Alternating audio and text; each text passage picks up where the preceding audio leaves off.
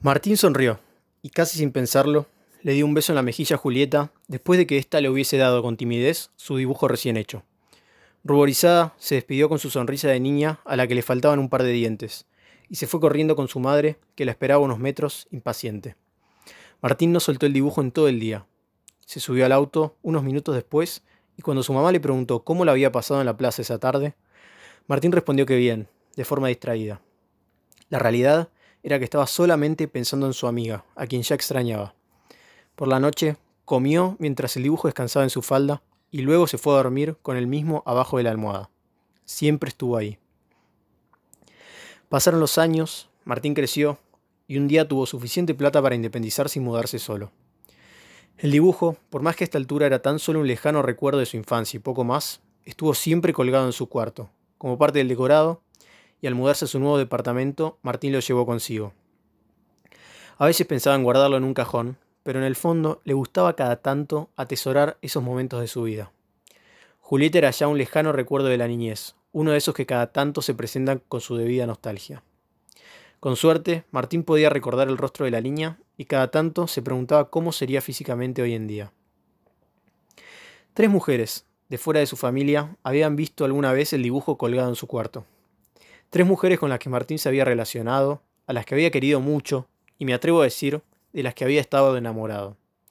Ninguna, sin embargo, había sabido apreciar la belleza del recuerdo que guardaba el dibujo. Uno nunca es tan auténtico como cuando es niño. Cuando crecemos perdemos la inocencia y nuestra forma de ser se pierde un poco. Hasta que volvemos a crecer y empezamos a darnos cuenta de esto y hacemos lo posible para volver a ser. Hacemos lo posible para volver a ver con nuestros ojos. A las tres mujeres el dibujo les había parecido infantil, innecesario, desprolijo, poco atractivo y hasta feo. Martín siempre intentó restarles importancia a los comentarios, respondiendo siempre con un nunca genuino sí, no sé por qué lo guardo. Porque en el fondo sí lo sabía. Lo guardaba porque inconscientemente lo ponía feliz.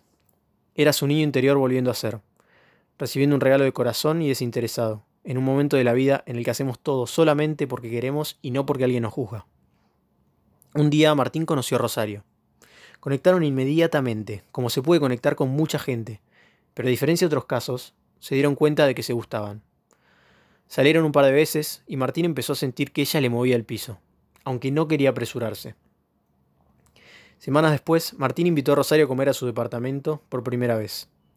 El dibujo descansaba en la mesa del comedor, aunque Martín ya se detenía poco en él y casi siempre lo pasaba por alto. Llegó Rosario esa noche de miércoles. Martín le abrió la puerta y la saludó con un beso de esos que se dan con sentimiento. Uno se da cuenta de la intención, cuando la da y cuando la recibe. Hay besos por compromiso, hay besos por calentura y hay besos que son reales. Luego volvió a la cocina a terminar con la comida mientras Rosario se acomodaba. De repente, y mientras se preparaba para empezar a cortar la cebolla, escuchó la voz de la chica a sus espaldas. Che, me encanta este dibujo. ¿Lo hiciste vos? Me hace acordar a cuando era chica.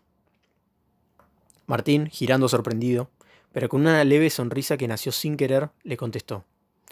No, me lo regalaron hace mucho tiempo, cuando era muy chico. Y sin siquiera recordar las veces que se había sentido prejuzgado por sus novias anteriores mirando el dibujo, agregó con sinceridad. A veces me olvido de que está, pero la realidad es que lo veo y me pone contento acordarme de esos tiempos.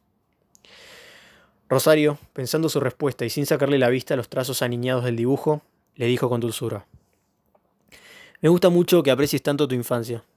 La mayoría de la gente se olvida, y creo que son los momentos que más nos hacen acordar quiénes somos en realidad, ¿no? Creo que es un lujo poder volver a eso mentalmente. Mientras terminaba de hablar, contemplando el dibujo, reflexiva y sonriendo, Rosario, llena de vida y de ganas de ser, llena de todo lo que a Martín le gustaba, se sentaba en la mesa del comedor. Martín se quedó un par de segundos observándola y se dio cuenta de que le caía una lágrima por su mejilla. La cebolla, sin embargo, permanecía intacta sobre la mesada. La lágrima salía directamente desde lo más profundo de su corazón, que ardía.